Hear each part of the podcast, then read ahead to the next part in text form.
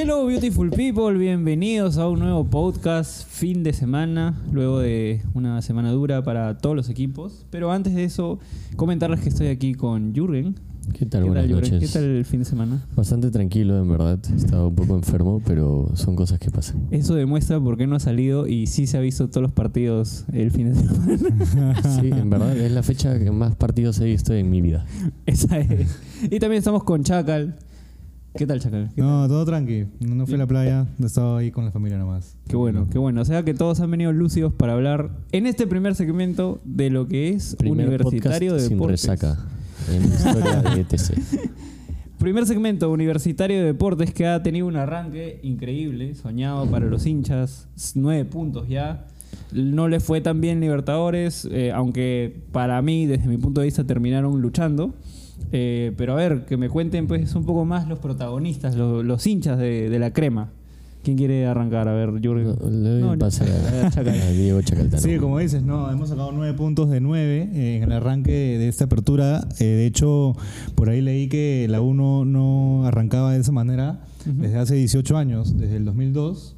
Y en esa apertura lo dirigía Capa y salió campeón de la apertura también. Entonces, ojalá que el final sea Se lo igual. llevan ya, dices, se lo Entonces, este, que- y que la U se lleve pues, ese, ese- ese torneo, ¿no? Sí, de hecho, bastante, bastante meritorio poder conseguir estos nueve puntos, sabiendo que la seguida de partidos no ha sido fácil, ¿no? Dos partidos amistosos en Argentina, un partido de Libertadores, el partido con Melgar de visita en Arequipa, el partido de Libertadores, este, el partido con Huancayo, otro partido de Libertadores. Entonces, han sido un montón de partidos en muy poco tiempo, Ajá. Con un plantel bueno, pero corto. De Es hecho, verdad. las variantes no, nunca fueron más de cinco por partido. Y eso demuestra que, que el equipo está comprometido, que el técnico está haciendo bien su chamba y que tenemos un equipo para, para pelear, ¿no? So- Ahora un poco más tranquilos. De- creo que eso da dos cosas que decir de la 1. Lo, lo primero que, que, bueno, la seguida de partidos le permite pues, estar en ritmo futbolístico y en un ritmo diferente a todos los demás equipos quizás de, de la liga que recién se están adaptando. Sí, la U fácil debió ser el primer equipo en iniciar la pretemporada por el Ajá. calendario que tenía en el Sí. 2020. De hecho, Y- empezaron antes de Navidad, creo. Y del otro que, el otro punto que quería resaltar es el buen estado físico de la U, ¿no? Que ah, me acabas de decir que son han- solo han tenido cinco variantes y bueno, hasta ahorita, o bueno, por lo menos creo que en este partido sí salió Quina algo sentido. Sí, de hecho El- fue un golpe nomás. Parece que no es nada serio y debería estar al menos dentro de Sí. los 18 para el partido. Pero es lo normal, ¿no? En su momento también se lesionó Alfa Geme, de ahí también, se También lesionó Guarderas. guarderas. Entonces, por es, parte, seguidilla, es parte de, ¿no? Es parte de la pretemporada. eh, Para los que hemos hecho alguna vez una pretemporada amateur, es la Sí, peor etapa de- del año. termina. Entonces, eso, sí, de hecho, lo- lo- como te decía, ¿no? las variantes han sido más que nada Zúcar, Barco, es un partido de la Cruz, Valverde, que entró por Quina y entró muy bien. De hecho, destacar la- para los que no vieron el partido porque no fue televisado, eh, full resumen y algunas O tomas. radio de- también. Ahí ¿no? también Pero- un causita en Facebook No Watch. quiero decir que en Facebook Watch porque es ilegal, pero hubo. Este. Para, para ese partido también jugó Cabanillas. Cabanillas, que Sí. consiguió un penal, de hecho fue importante. No lo mencionaron nunca en la radio, pero, pero fue importante en el penal, ¿no? Eh, un 3-1, 3-1, bueno, un buen resultado contra un equipo que no viene bien, un Carlos Stein que tiene cero puntos en tres partidos. El candidato al descenso, dicen algunos. Sí, de hecho, va siete goles en contra y uno a favor en tres partidos. Que- No sé que si gol es que algo- lo hizo Carvalho, ¿no? Sí, y, y hablando también ya de, en general de, de la U, o sea, si bien, si le tengo que encontrar algo negativo a la U es que le están marcando goles en todos los partidos. Entonces creo que, salvo el partido contra Carabobo, que se ganó 1-0, le han marcado goles siempre. Al menos uno. Entonces, ¿Por, qué, por qué eh, crees? ¿Defensa, arquero? Eh, no sé, o sea, yo quizás lo- es que los goles, hay algunos que son responsabilidad de Carvalho en ese, en ese partido de Cerro Porteño, pero hay otros que en verdad son méritos de los delanteros, ¿no? Pero quizás hay que estar un poco atentos ahí a- abajo. Sí, de hecho ha habido bastante rotación en la línea defensiva.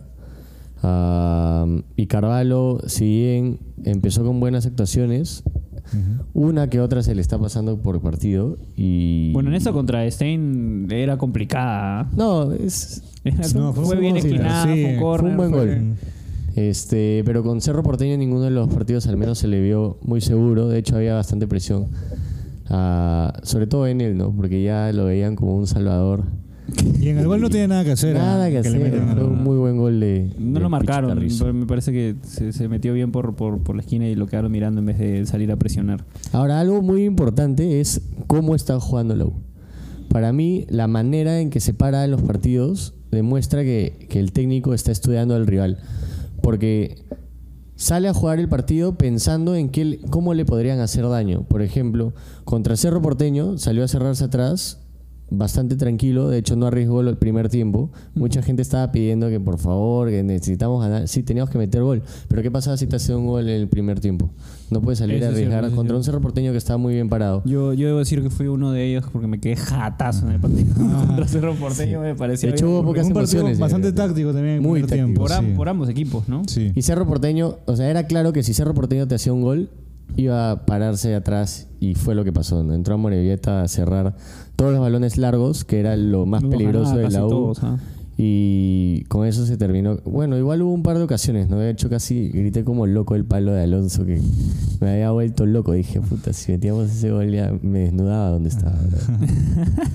y contra Stein salió a jugarlo, dio, dio varias variantes. Jugó Urruti, que está teniendo buena- un par de buenas actuaciones en el torneo local. Buen gol también, buen gol. Ahora, en el torneo local los extranjeros suelen destacarse. ¿no? Hemos tenido muchos casos de jugadores un poco limitados, pero que han tenido este, actuaciones importantes en, en este fútbol. ¿no? Ahora No, es que- por el ritmo, ¿no? Hay un mismo caso de Millán, ¿no? Acá en, en el fútbol local la rompe, eh, metió gol también de penal y en- a nivel internacional le cuesta más. Bueno, para, ¿no? para mí su, su extranjero más destacado es Dos Santos. ah. O sea, el- el- tanto en la parte táctica Dos Santos es invencible es acá en Muy, Perú. muy bueno, aguanta bien, sale jugando, le da el espacio a los volantes para que corran. O sea, muy, muy, muy bueno lo de pero le costó contra los aeros paraguayos y es el nivel internacional Claro. y la realidad en la, en la que Total- totalmente. Ahora, Hover. Hover había estado eh, teniendo. No. Vamos a decir que sí. Pero el arquero, el, este. Banana, banana. Banana, Banana Ruiz le, le- le regaló el gol. Pero a ver, Qué ¿qué iba a decir de. Hover? Era que, que estuvo teniendo unos partidos medios que se fallaba los goles y todo. Y quizás este gol lo ayuda a nuevamente encontrarse con, con el goleador que era de la U, ¿no? Es lo que todos esperamos. ¿no? Joder debería ser uno de los jugadores más importantes y que haga goles debería ayudarlo a encontrar su mejor nivel. Un jugador que llegó tarde, que no completó la pretemporada y que se notó en algunos partidos físicamente. No, No tenía mucho retorno. De hecho, contra Carlos Stein, de lo que hemos podido leer, ha sido de los jugadores que más ha corrido. Entonces es importante al menos saber que está recuperando su, su ritmo. Sí, lo bueno es que los, los que están arriba están marcando, ¿no? Ya Hover tiene dos goles, Millán tiene dos goles, Dos Santos también ha marcado. Por ahí creo que Quintero está todavía un poco en deuda este año, Estuvo- pero se lesionó, en algún momento va, va a arrancar y, y- y va a estar ahí. Pero, por ejemplo, a diferencia del año pasado, hoy mencionas a 4 o 5 que, que significa que la U tiene variantes en ofensiva Sí, el y, año y pasado- con mucho nombre y peso. Era Denis hasta que se fue y Claro, era Denis y adiós. nombres. Y Hover tuvo que jugar de nuevo en algunos partidos cuando Osorio no lo estaba haciendo bien, ¿no? Ahora, el, bueno, la U en lo deportivo está muy bien. Eh, mi temor es, bueno, no sé qué temor, algunos se burlan y todo, pero, pero para mí sí es un temor. Es que la parte administrativa le puede, no sé si, si llega a, la- a- a afectar a lo deportivo, pero sin duda hay algo raro por ahí. ¿no? De hecho, la idea es que no llegue a afectar, pero al final terminó afectando. Lo que pasó el día de ayer fue una, una escena bastante bochornosa. Eh, el equipo no tenía un transporte porque la empresa Mobile Tours no, no mandó el bus a recogerlos y, en- y no tenían cómo ir del estadio al aeropuerto. De hecho, fue una gestión de, de Ian Ferrari que ya no es parte de la administración. Y fueron en un bus, gracias, policía. Uy, la ambulancia, la Pero ambulancia. ¿por qué no fueron a recogerlos? Este, Lo que justifica Mobile Tours es que no tenía. Esa empresa no tiene acceso a esa ciudad. Ya. Ya. Eso fue lo que dijeron. no sabían qué decir, creo, porque se quedaron. Que entonces que se fueron en taxi, en Parece taxi- que en mototaxi. Tomaron un Uber, creo. la- no, Uber. Ian Ferrari consiguió un bus privado y algunos se fueron en taxi porque tenían un vuelo previo. Ah, ok, ok, ok. Pero casi no llegaron al vuelo. O sea, imagínate que la U perdía el vuelo porque no llegaba el bus. Imagínate el malestar, los Sí, jugadores. o sea, la- se lamentablemente molestos. todos esos temas administrativos, la U ha estado así desde, desde hace ya muchos años, ¿no? Y Considerando que la- también la nueva administración ha dicho que no quiere a Gregorio Pérez. Sí, es un tema que ojalá. Es una novela, en verdad. Sí. bastante confusa que el único perjudicado es el club, lamentablemente. Sí, de hecho, o sea, se solicitó, la administración previa solicitó que no se mueva el gerente deportivo, que es Jan Ferrari, pero todos sabemos que si llegas tú a un lugar, no vas a tener a tu mano derecha de otra administración, o sea, Totalmente, totalmente. nadie lo haría, en verdad, y fue lo que pasó, ¿no? Fue el primerito que se lo chifaron en 5 segundos. Y ahora, ¿qué se le viene a la U? Le toca jugar de local. Frente a César Vallejo, probablemente el sábado 8 de la noche, probablemente domingo a las 3 de la tarde, no sale todavía la programación. Saben que me mienten con los horarios, no sé si ir a la playa o no.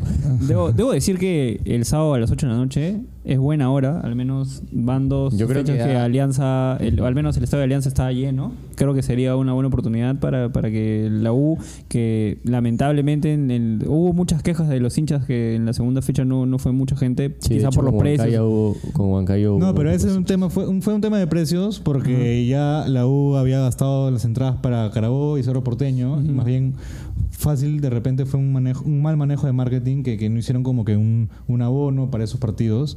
Pero independientemente de la hora, el partido que viene contra Vallejo, yo sí espero que la gente vaya al estadio, ¿no? Sí, de, hecho es importante. maneras. El club está pasando por un buen momento futbolístico y dicen en las buenas y en las malas. Espero que en las buenas estemos llenando y veamos qué pasa en las malas.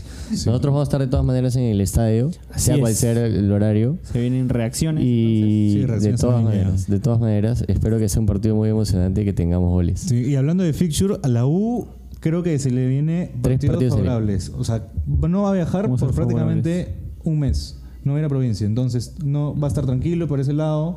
eh, no va a hacer viajes largos.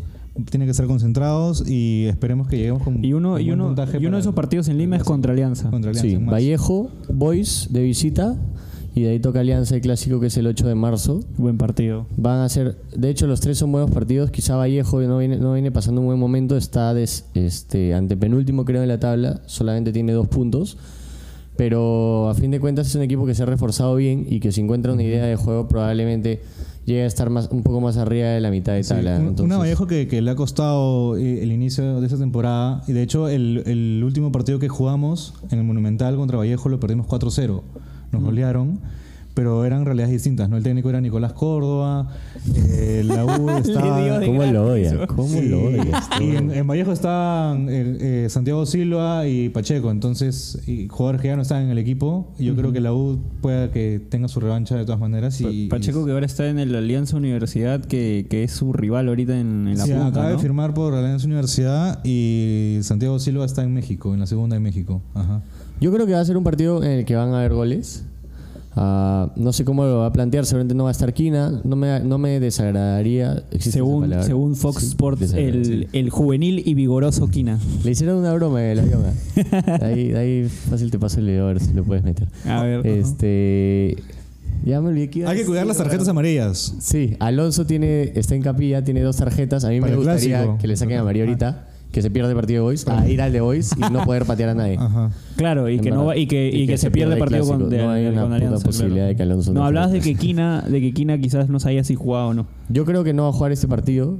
Eh, no me desagradaría la opción de que juegue Valverde, aparte que suma a la bolsa de de minutos. una vez que sume toda la bolsa de está minutos, jugando, claro. está jugando a un nivel respetable para alguien que debuta este año y que en verdad la gente de la U le tiene bastante, bastante fe al, al potencial de Valverde. Ah, algo más iba a decir y se me fue, así que Chaca, rellena mientras me acuerdo. No, bueno, o sea, si O sea, es que hay hay- que sacar un punto positivo de los Libertadores es de que la U se va a enfocar netamente en el torneo local, ¿no? Ya nos eliminaron. Que fue lo que dijo Gregorio, ¿no? o sea, él, él desde que entró al, al- al- a la U Klopp. dijo, quiero, y mi, mi meta es el torneo local, es mi objetivo. Como la Libertadores si nos Premier, genial. Igualito. Y eso que hay que aprovecharlo porque, por ejemplo, bueno, Cristal ya, lo eliminaron en Cristal, pero Alianza eh, va a tener Libertadores y de hecho en algunos partidos va a tener que guardar gente. De hecho, el clásico, tres días antes creo que juega contra el Nacional de Uruguay en Libertadores, Binacional también, Melgar en Sudamericana. Entonces, hay que aprovechar que los equipos están teniendo partidos seguidos y que la U se concentre 100% en el torneo local, ¿no? Ahora, pensando en que estamos a un mes, un mes y unos días de que debute nuestra selección en las eliminatorias, ¿algún jugador de la U que creas que deba ser convocado? Bueno, Corso, de todas maneras. Solo espero que no convoquen a Barco. No creo. Creo Corso, que- y con el, mal momento de, de- de- con, con el mal momento de, del arquero cristal de Pato Álvarez, Carvalho podría regresar también a la selección. Hay una posibilidad de que sea Álvarez. Carvalho. De hecho, es, es un jugador que tiene que ya conoce al grupo, que tiene mano en el grupo. Entonces podría ser una buena opción ante el mal momento, de, como, como dice el Pato Álvarez. Corso, que es fijo. Yo creo que estaba en la mira Alfa Geme y si no hubiera sido por la lesión, habría sido convocado. No digo que juegue, porque no lo no creo. Pero creo que convocado habría podido estar. No sé cuánto, para cuánto tiempo más tiene. Sé que no está al 100%, entonces no. Pero ahí nadie más, Sí, ¿no? pero es un jugador que está en el radar de la selección, ¿no? Bueno, entonces con buen ánimo y con buenas expectativas para lo que va a ser el próximo ilusión, domingo, mucha mucha, ilusión. ilusión. contra Vallejo. Ya saben que van a, va a haber video de reacciones Sí, en el que, Estadio y que la gente vaya al estadio, ¿no? De todas maneras, sea La cual sea el horario. La invitación. Llamamos a todos los hinchas a que vayan al estadio este fin de semana. Así es. Y de esta manera cerramos el primer segmento de su podcast favorito, el único podcast que, con- que compara las ligas europeas con la liga peruana. y nos despedimos, ya venimos ahora con el segmento de Alianza y la Gracias U. por la invitación. Nos vemos. Chaufa. Hasta la próxima. Chau.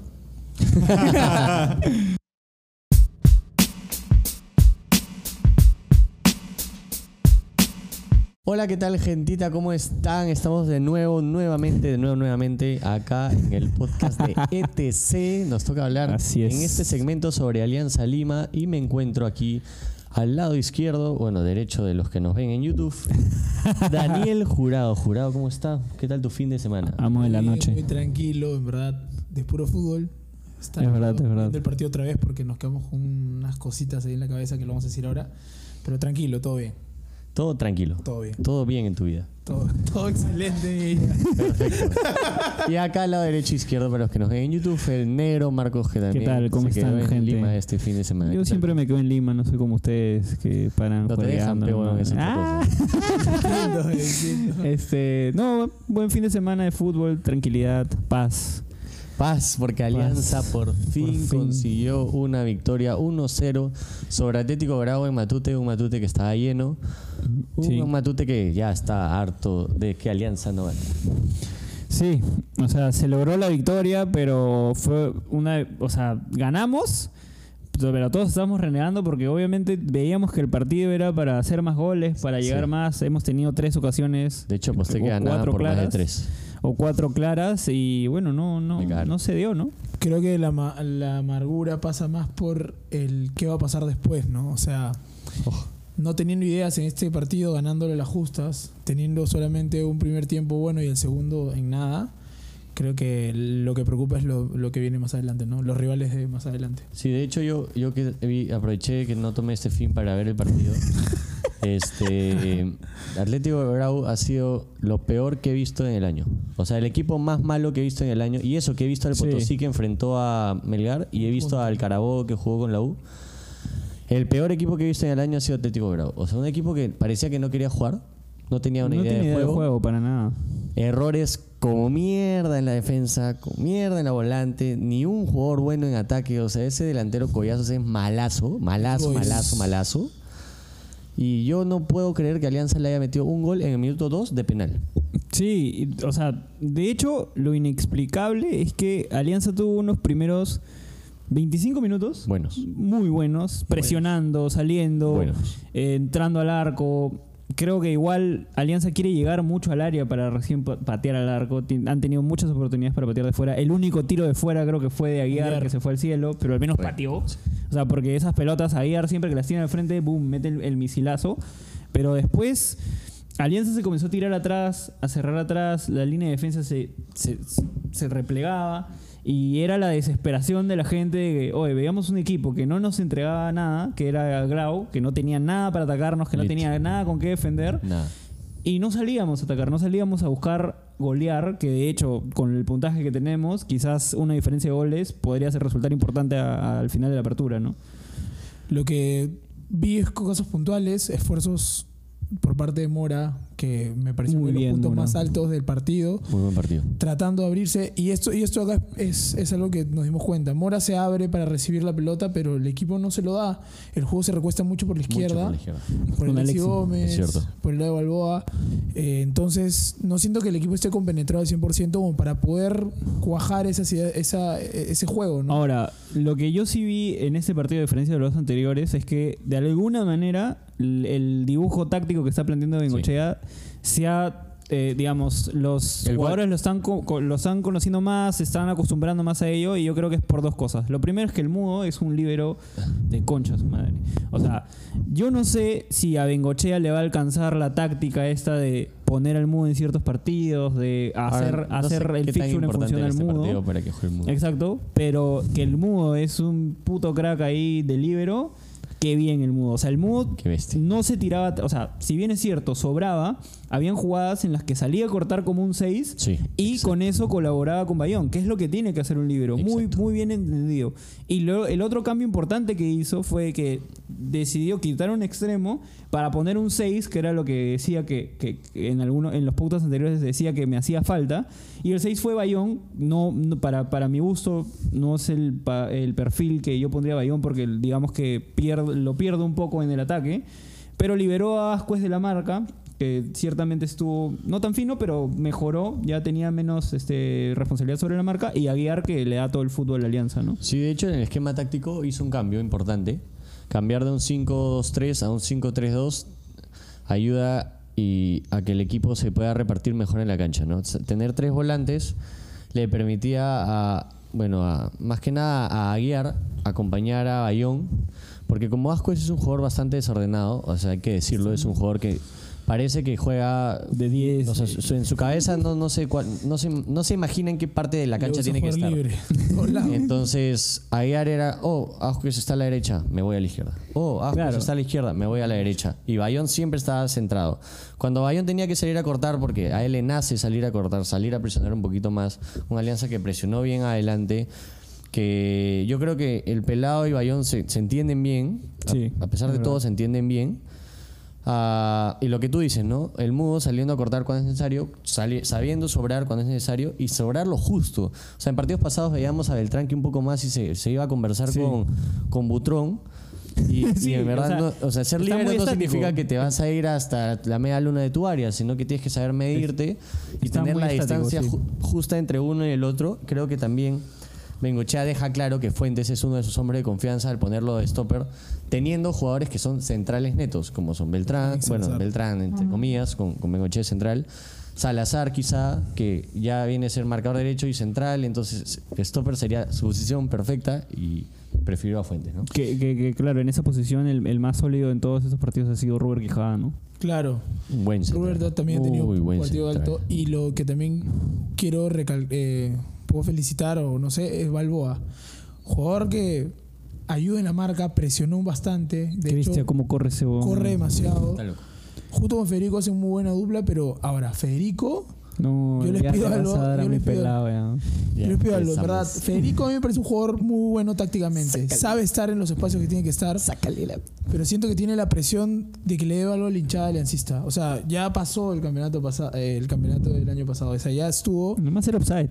Claro. Creo que deberíamos pensar en, en cómo este, este jugador. Y algo que no, no me gustó en el estadio fue que cuando anunciaron que se iba. Que aplaudieron de como Aplaudieron por que fin te se vas. iba Rodríguez y que entraba eh, Mané En Gol. Perú dijeron, oh, No, no bien entraba- la no hinchada. entraba Zúñiga, no qué entraba bien la hinchada, Entraba, pelado. Y ahí este, nos dimos con la sorpresa de que no, le estaba razón. aplaudiendo que se vaya. Ah, De esa. De esa. entrada de esa. Este, bueno, creo que hay que darle un tiempito más. No es, no es bueno que lo sienten. No, para Lo nada. matan. O sea, yo lo- a ver, ¿qué me pasa a mí con Rodríguez? Ro- Rodríguez tácticamente es, es un jugador muy bueno. Sabe aguantar, sabe salir con la pelota. Está en una mala racha. O sea, no podemos quemar un jugador por estar en una El año, el, el año pasado. en el- eh, eh, no, el año pasado en la clausura hizo ocho goles. Hizo ocho goles. Es uno, eh, fue uno de los goleadores, de los goleadores de Alianza. Y, y es cartegol. O sea, al, al final, ahorita está teniendo una mala racha desde el penal que se falló. Es está con la presión del hincha. Entonces, A pesar obvio- de que metió un gol la semana pasada. a pesar que metió un gol en la, sem- la semana pasada, entonces o sea, lo único que le queda al hincha es apoyar. O sea, de hecho, hoy, hoy día, eh, bueno, hoy, hoy domingo, muy temprano, vi un post de, de, de Comando Sur eh, con la foto de, de Rodríguez, eh, nuestro querido pelado, diciendo como que vamos a apoyar a todos los que visten la camiseta. Y yo creo que ese es el mensaje, ¿no? Tenemos que apoyar a, a todos Claro. los jugadores que dicen, por más que tengan una buena racha, mala racha, porque después no va a pasar lo mismo que con Ascuez en el partido, en el primer partido, que lo estábamos puteando, puteando, puteando, y al final hizo un golazo y, y- y gritamos su gol. O sea, al final e- ellos están para defender la camiseta y, y tenemos que apoyarlos en ese sentido. Ahí van a acabar como los hinchas de cristal yendo al estadio solo a putear. Exacto. Bueno, en verdad, Alianza generó, pero no concretó. La, la- Federico tenía que tener más confianza para definir.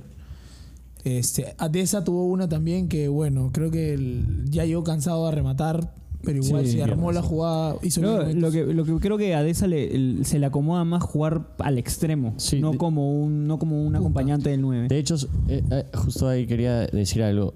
A diferencia del año pasado que Bengochea tenía su esquema táctico fijo, un 4-3-3, Ujú. que se convertía en 4-4-2 solo cuando era necesario, y hacía muy buenos cambios, o sea, leía muy bien el partido. Yo creo que en este partido, cuando decide meter a Deza, debió hacer un cambio táctico. O sea, yo creo que debió Estoy de hacerlo. acuerdo contigo. Pero, o sea, metió a Deza de delantero, que no, no se encontraba, no sabe recibir de espaldas, no sabe vivir sin la línea. Sí, es como, no voy a decir nada. Y, y de ahí entró Zúñiga, que cuando Zúñiga empezó a calentar, Barra. yo, di- yo, estaba, yo vi el partido con Chacal y le dije, ya, mira, puta, hay opciones, mañana. Para que Zúñiga entre tendría que cambiar al 4-3-3, eso va a acomodar a Deza. Entonces, puta, va, va a ser, yo sacaría a Ascuez o quizás sacaría a Aguiar, ¿no? Hay un par de opciones y de la nada entró pinche Zúñiga por Balboa, weón, y dije, ¿qué carajo? Claro, Balboa no puede salir. Zúñiga y Deza eran los delanteros de Alianza, ninguno se encontraba en el área. Zúñiga solo Y se si tuvo opciones fue porque corría como loco, mañana, pero no, no se encontraba en la cancha porque es Ah. un delantero que necesita la banda. Ambos se abrían a sus bandas para volver a entrar, que es lo que les acomoda. Entonces, creo que más lo que quiso hacer Bengochea es que vio que el equipo de Atlético Grau tenía, tenía, le costaba salir y que ellos, por su rapidez, presionen, quitar la pelota, robar y por ahí entrar un gol. Junto con lo que dices del cambio de táctica, o sea, Alianza tuvo los primeros 25 minutos muy buenos porque a Mora y a Alexi Gómez le daba el resto físico para ir hacia la banda, que es su, su chamba. Buen ir, partido de Alexi Gómez Abrir, abrir las bandas para entrar en diagonal o, o cerrar diagonales o hacer los cambios de frente. Pero ya, o sea, no, no, no vamos a pretender pues, que ambos se corran toda la banda todo el partido al mismo de nivel. Hecho, Mora estuvo en cierto momento Sí, partido. Entonces ahí cuando ya esa, ese recorrido no se te da, es cuando tienes que hacer el, el- cambio de táctica, desde mi punto de vista, ¿no? Quizás sacar a Mora, poner cuatro atrás y ya. O sea, lo que quiso hacer Bengochea, según lo que dijo en su conferencia de prensa, es dijo, ya, ya tengo el 1-0, entonces voy a meter a Cruzado para que apoye ciertamente más en la marca. Y, y voy a meter Ahora, a. Cruzado no a es que para- marque mucho No, pero lo- su idea era liberar a Ascuez que vaya más al, al- al ataque y Tener hacer más con contras. Tener jugadores rápidos como Deza y como Zúñiga para hacer contras. Él mismo admitió que no le salió tan bien, ni que la idea era cerrarse atrás contra un equipo que no le, que no le entregaba nada. ¿no? Claro, O sea, terminar pidiendo la hora contra este equipo es un poquito preocupante. Sí, y que casi nos clavan también al final. Y al- casi al final del primer tiempo también nos clavan si no Y- fuera por. Y, y por- Bengochea dijo, Butrón. en la transmisión se vio que Bengochea decía que no nos sorprendan, que no nos sorprendan, que estén atentos. Les iba repitiendo cada cuánto tiempo faltaba para que estén concentrados, ¿no? Pero bueno, gracias a eso se ganó. Tres puntos Ahora que de- saben a derrota para mí. es importante también mencionar, bueno, felicitarlos a ustedes que, que están yendo al estadio seguido, ya no, ya de hecho dejaron sus planes por ir al estadio. Y también creo que toda la hinchada aliancista ha entendido el mensaje, ¿no? Sí. Otra vez lleno, ya preocupa. Dos fechas que el estadio lo vemos lleno a nivel de la noche blanqueazul casi, o sea, Sí, o en verdad. otros en otros en otros años en un partido contra Grau, eso jamás lo íbamos a ver y menos en un partido O contra sea, importante el hecho de que Universidad, sea el aniversario. Sí, pero, igual no, no hay Está el hype, mañana. Sí, Está el la, hype, gente, está la, la gente... gente- está respondiendo muy bien, la gente está yendo al estadio y, y eso da mucha alegría, ¿no? Nosotros que vamos casi todo el año al estadio, ver el estadio lleno, es otro feeling, los jugadores también se sienten de una manera distinta y, y agradecen mucho eso, ¿no? Y ahora van a ir al estadio fijo las flaquitas que quieren ir a ver a Beto. Flamante fichaje. Flamante fichaje de Beto da Silva que justo en el partido lo hablábamos. Que llegaría Era- a enterrar a- a- al pelado. Probablemente, o sea, ojo, ojo que tenemos que pensar que, que los fichajes de Beto da Silva y de los otros delanteros son pensando en que Balboa y, no, más allá de la Copa, Balboa y Rodríguez no se van a quedar todo el año. Balboa y Rodríguez a mitad de año termina su contrato y no hay opción de renovar préstamo ni, ni opción de compra, por lo que yo no creo que Alianza, pues, por Federico, quizás por Roque haga un esfuerzo, pero no lo creo tampoco porque tiene otro plan, Marulanda tiene otro plan, no creo que rompan la cláusula de rescisión, pues, de ninguno de ellos dos. Entonces, Beto da Silva llega para quedarse, para hacer buen partido. Ojalá no se lesione, el amigo mío, igual que el mudo, ojalá que no se lesione. Pero, o sea, ahorita Alianza se le vienen partidos muy fuertes. Se le viene Ayacucho de visita y Ayacucho está jugando. Está, es- ya tiene seis puntos, tiene más puntos que Alianza. Ha ganado dos partidos, uno de visita y uno de local. Ambos a los Chalacos, a Boys y a, y a Cantolao. Con un este, Extra Rosales que está en un muy buen nivel. Y Joao Villamarín, eh, de delantero, que está haciendo muy buenos goles. Entonces, no va a ser nada fácil el partido en Ayacucho. Aún pensando que lo más probable es que Butrón no tape. eh, Espinosa Bien, es, bien, es bien. probablemente que Espinosa. o Rivadeneira sean uno de los elegidos para tapar. Y la altura es algo que, que- que tenemos que ver pues cómo funciona. Bueno, ¿no? y de hecho creo que arranca de esa por ya su porque está acostumbrado a jugar este en altura Y bueno ahí va supongo que Bengochea va a ser más defensivo no va a esperar las contras para poder Y un, ganarlo un Ayacucho que, que viene jugando bien, ha ganado dos de sus tres partidos. Viene de ganarle a Boys y a No, no, Cantolao. ganó dos. Dos, ¿no? El primero lo perdió contra San Martín 3 a 1. Dije dos de sus tres partidos. Ah, no te escuché, perdón. Era- Hay que usar hisopo a veces. Así, entonces va a ser un partido difícil, sobre todo porque lo juegan de visita, ¿no? Lo juegan en Ayacucho. Sí.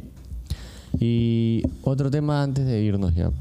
¿Cómo ven la bolsa de minutos en Alianza? Eh, bueno, o sea, Aguilar es el primero que ha sumado, pero. El único.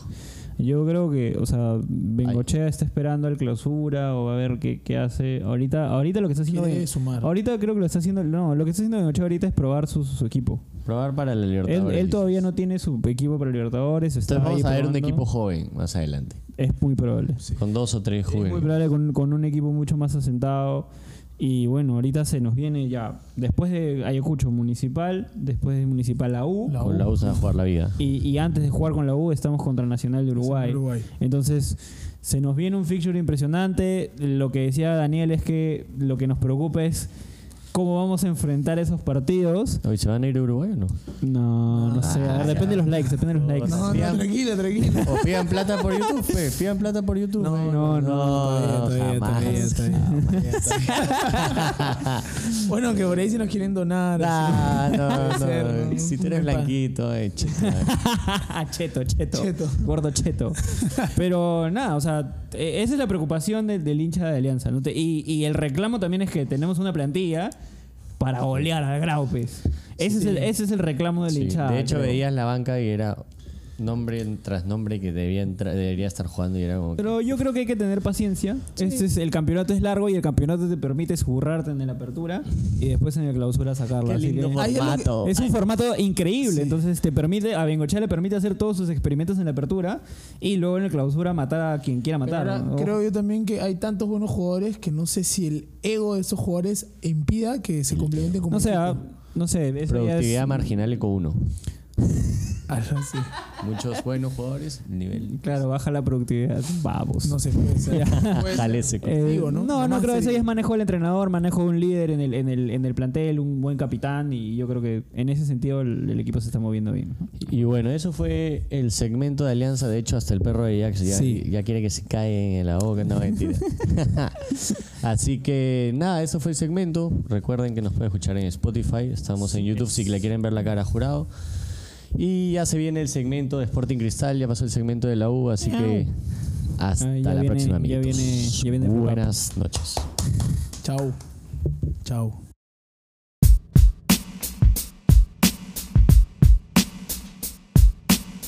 Buenos días, buenas tardes, buenas noches, gente que nos escucha en Spotify o nos ve en YouTube. Aquí estamos en el podcast de En todas las canchas, en el segmento en el cual hablaremos sobre Sporting Cristal, el cuadro rimense. Y para ello me encuentro aquí con nuestro hincha aférrimo de Sporting Cristal, Estoy contento. que va a putear al estadio, Edgar Sardón. ¿Cómo te encuentras, Sardón? ¿Qué tal tu fin de semana?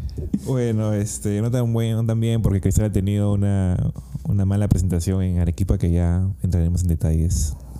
Mala semana para, para Cristal. Sí, no se logró, este, yo diría que no se terminó bien el tema de Libertadores, si bien era ya muy complicado, este, pasar de fase, a menos se esperaba que de local se logre el triunfo como se logró, pero con una mejor contundencia, con un mejor juego al menos, ¿no?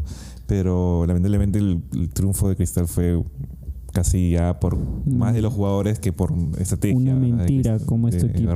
Y bueno, también acá estoy con el negro, Marco. tal, ¿Cómo estás, negro? Ya te toca pelearte con Sardón sobre Sporting Sí, ten- tenemos ahí nuestras diferencias. Ay, me encanta esto. Para eso estamos aquí. Un Sporting Cristal Ajá. que sí, de hecho jugó mal contra Melgar. Y ni qué decir sobre todo el show que hubo en el partido, ¿no? Sí, Tres expulsiones y una definición de Olivares de la cual hablaremos más adelante. Pero empecemos con la expulsión de Merlo. Merlo que era un referente, que para ti era el central de cristal, fijo. Sí, lamentablemente viene este, haciendo un, un año muy bajo por el nivel que nos tenía acostumbrados, porque sí, el año pasado sí, Merlo creo que fue de, bien decente en, el- en la defensa de Cristal, Sí. ¿no? felizmente dijo decente. Sí, sí, sí. Si usaba Sí, obviamente no es, el, es- no es el gran back, pero yo creo que sí era, sí era muy cumplidor y ayudaba mucho este, en la saga. Y creo que con Chávez formaban una defensa bien, bien ¿no? Bien O sea, para el torneo local al sí, menos. aguantable. Ok, Aguantable, aguantable. Válido, válido. Te- Teniendo Reboreo de Madrid ahí. Claro, al costado de ellos son Dios, pero Claro, son Sergio Ramos.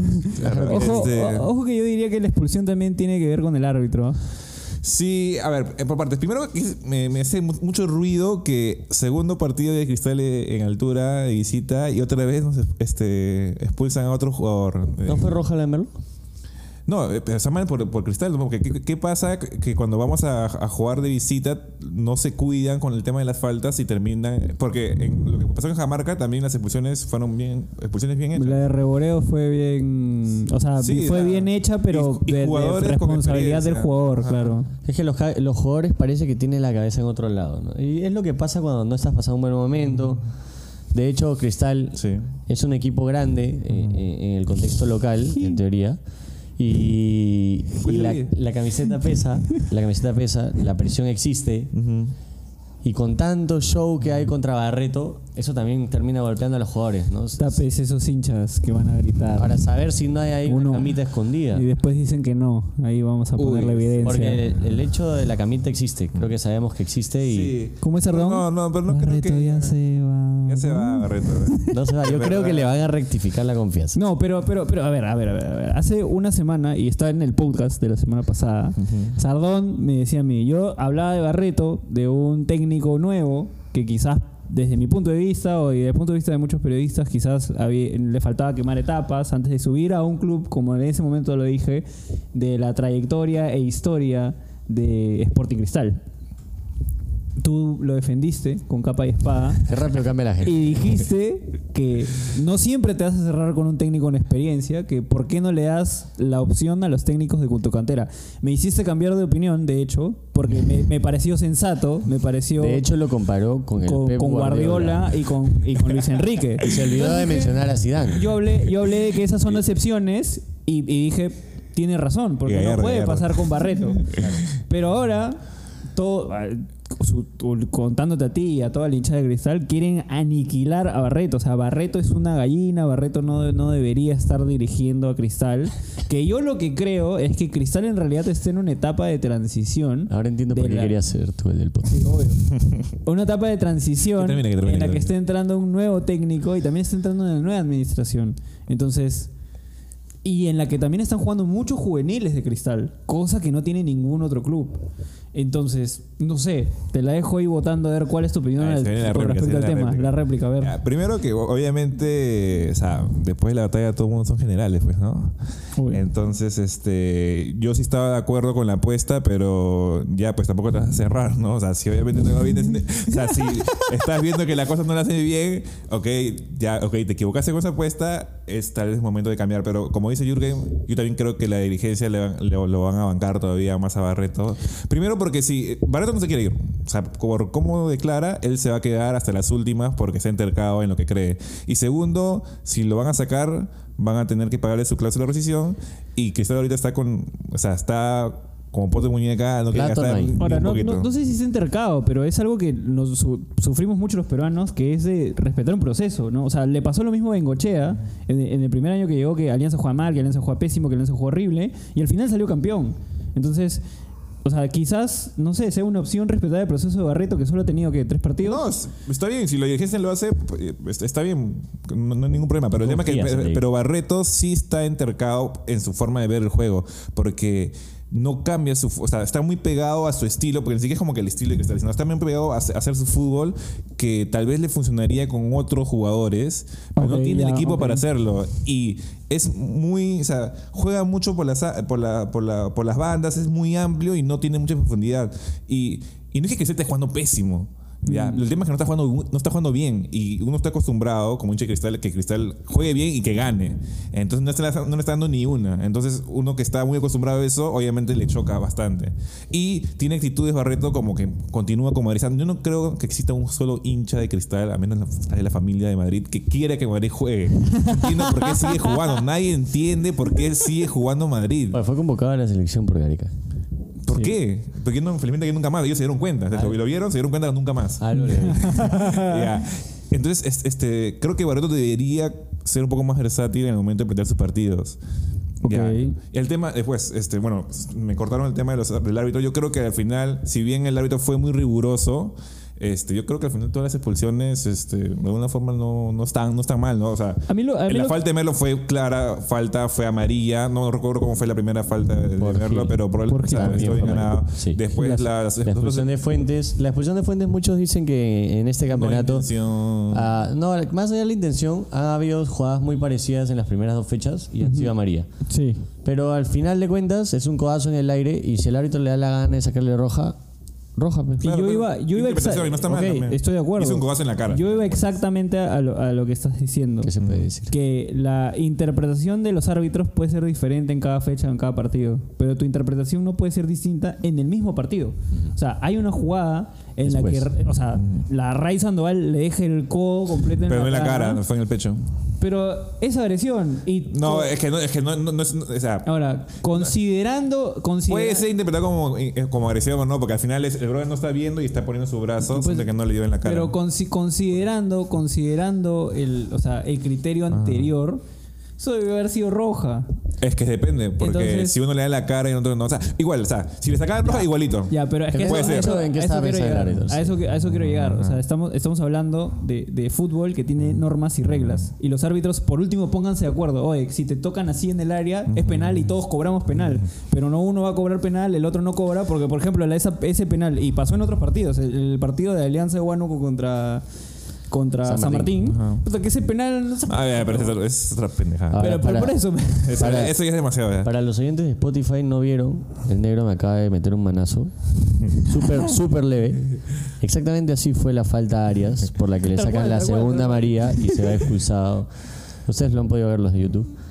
O sea, fue, o sea, no, no, pues se tiró a la piscina, pero no seas malo. Claro, porque te, amarillas porque por te, reclamar para porque te un poquito no quiere decir que O sea, te van a tirar. ¿no? irresponsabilidad para mí de Arias, Exacto. no, no le puedo echar la culpa al árbitro porque para mí sí fue segunda amarilla, sí fue roja. Y siendo el capitán de Melgar, no, no, no te puedes tirar así, pejo. O sea, le quiso Totalmente. robar en la cara al árbitro.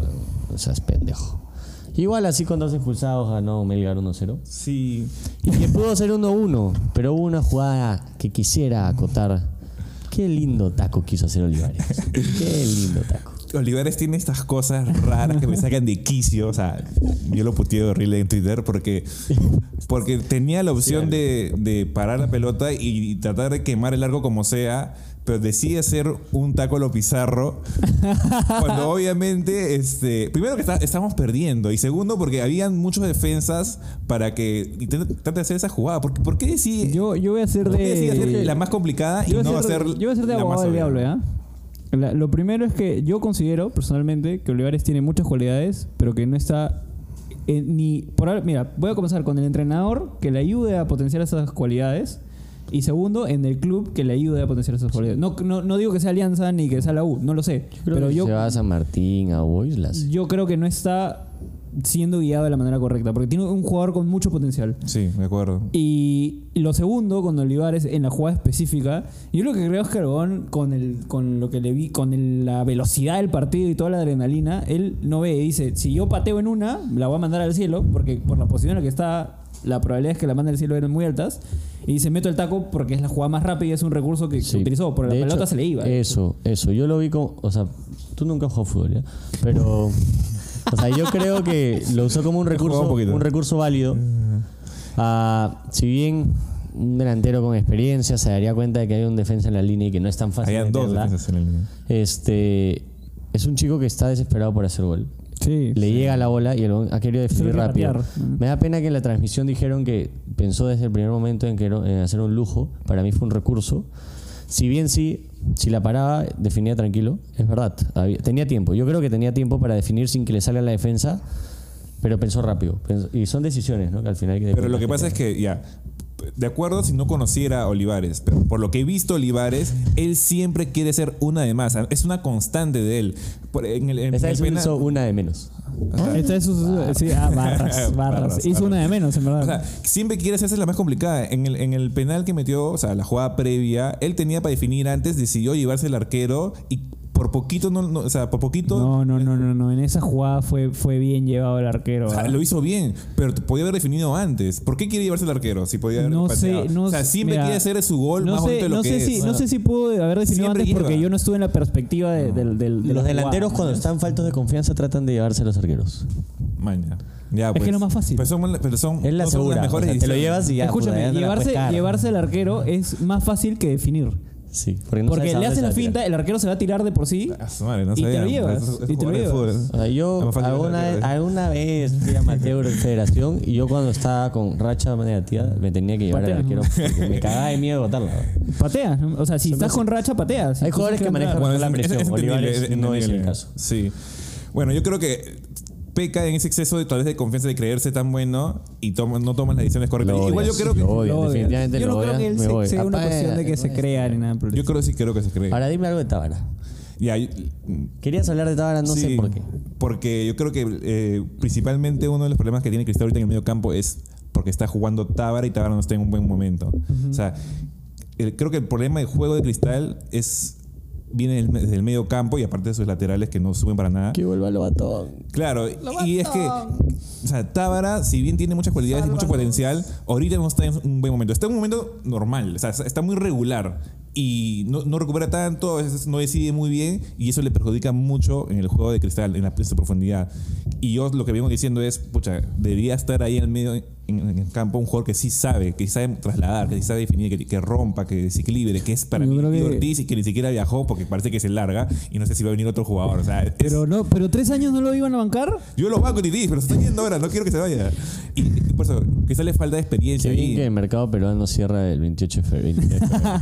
Y, y- lo que también o sea, es como con una desesperación colectiva con todos los hinchas de cristal, por eso la gente está puteando, porque, ok, bravazo que cristal esté pasando por los menores, pero hoy día eran todos los jugadores eran menos de, ve- de, de 25 años menos y Cacaterra. Entonces, eh, era una- o sea, no somos la San Martín tampoco. O sea, Y Herrera. o sea, yo creo que es bueno tener jugadores jóvenes, pero siempre ha sido una combinación con Madrid. experiencia que te da un buen equipo. O sea, tú tienes que tener jugadores experimentados de todas maneras. No puedes tener puros juveniles en tu, en tu equipo, por más que a futuro pueda servirte. y ahora viene el contraejemplo.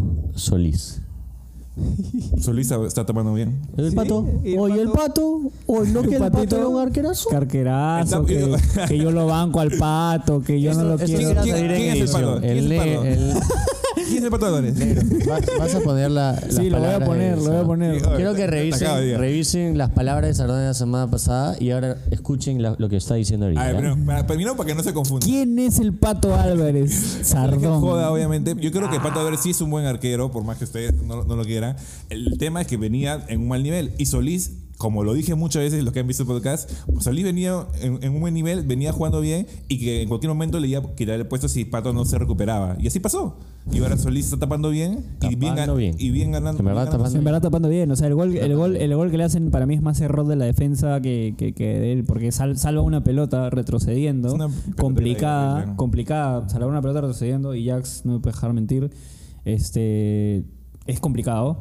Y bueno, su defensa no lo apoyó. O sea, incluso salió, hizo salida de, de futsal así con todo el cuerpo y no, finalmente no. y no tras pudo- esta derrota, finalmente Cristal ha conseguido una sola victoria en tres partidos en lo que va del fútbol local. De hecho, todavía hay tiempo. Hay bastante frente. Pero sí, o sea, es una preocupación Eh, latente Se la le de. viene, se le viene Huancayo y Exacto. Vallejo. ¿ah? Huancayo el sábado Sí. en la mañana. Eh, Y me eh, imagino que irás al estadio a apoyar hashtag. O se va a quedar dormido por esas Sí noches sí de sí tizón, sí voy a ir. por esas noches de... Huancayo no viene tan bien. De hecho, tiene partido en- en podría ser semana. una buena oportunidad para Cristal encontrar la victoria en este partido. Debería. Y yo creo que si no lo gana, es como que Barreto está contra las cuerdas y es tiene que ganarlo si es que todavía quiere como que sobrevivir. Yo creo ¿no? que Barreto se sienta entre las cuerdas. Ya, si tuvieras que. ¿No re- crees? Brother, en su, en su conferencia de prensa, su mano tiembla, así, así. así Tiene, para- tiene, tiene un punto menos que Bengoche. ¿Y eso, qué es? ¿Me alegro? Han pasado. ¿Qué- qué- quién es tío, bro? Han pasado. ¿En qué puesto está? Han pasado tres fechas del campeonato Ajá. y yo si yo fuese Barreto yo estaría cero nervioso. Pero es que, es que en Cristal lo- es diferente, brother. Tú te comparas con Alianza, pero Cristal tienes que jugar bien Oh. y ganar. O sea, las dos cosas. No puedes hacerlo a Oh, medias. shit. Tal vez tú, te- Oh, tú te conformas con ganar. En el juego puede ser cualquier cosa. Pero Cristal tiene que hacer las dos cosas, brother. Oye, se puso agresivo. Se puso amigo. Es que agresivo. sí, o sea, venimos de, de- de- de ganando cuatro Sí, está mal acostumbrado. Es como cuando la flaquita solo que- la ¿sabes- tratas bien. ¿sabes, ¿Sabes qué ha pasado? ¿Sabes qué ha pasado? Que es año par. Entonces, Sí, sí, sí. la desesperación. Es como la de luna que- llena, ¿no? Claro, Lo de ver tiene, de que pero- todo en el año par te está saliendo mal y que no vas a romper la racha, eso lo Pero escucha, desespera. mira, siendo sinceros, es un poco complicado porque yo sí quiero que gane Cristal, obviamente, y me gustaría que Barreto encuentre las cosas y mejor, porque no quiero que pierda Cristal. Y, no- y por, porque quiero que se vaya Barreto, no va a querer que pierda Cristal para que se vaya Barreto. Nada que ver, ¿me entiendes?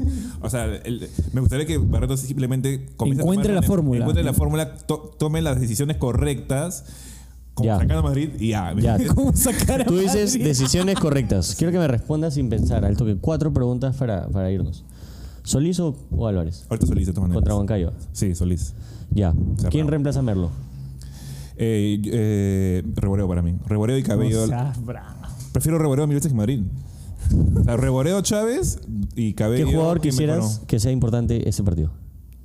Yo quisiera ver lo que juegue Titi Ortiz, que quisiera que regrese Canchita, porque alguna- y, y no sé, que juegue también Corozo, no, tal vez. No- nuestros jugadores más importantes no están, somos puros chivolos. No entiendo qué está pasando. ¿No te gustaría que Herrera haga un, un golcito que está recontra peleado con el gol?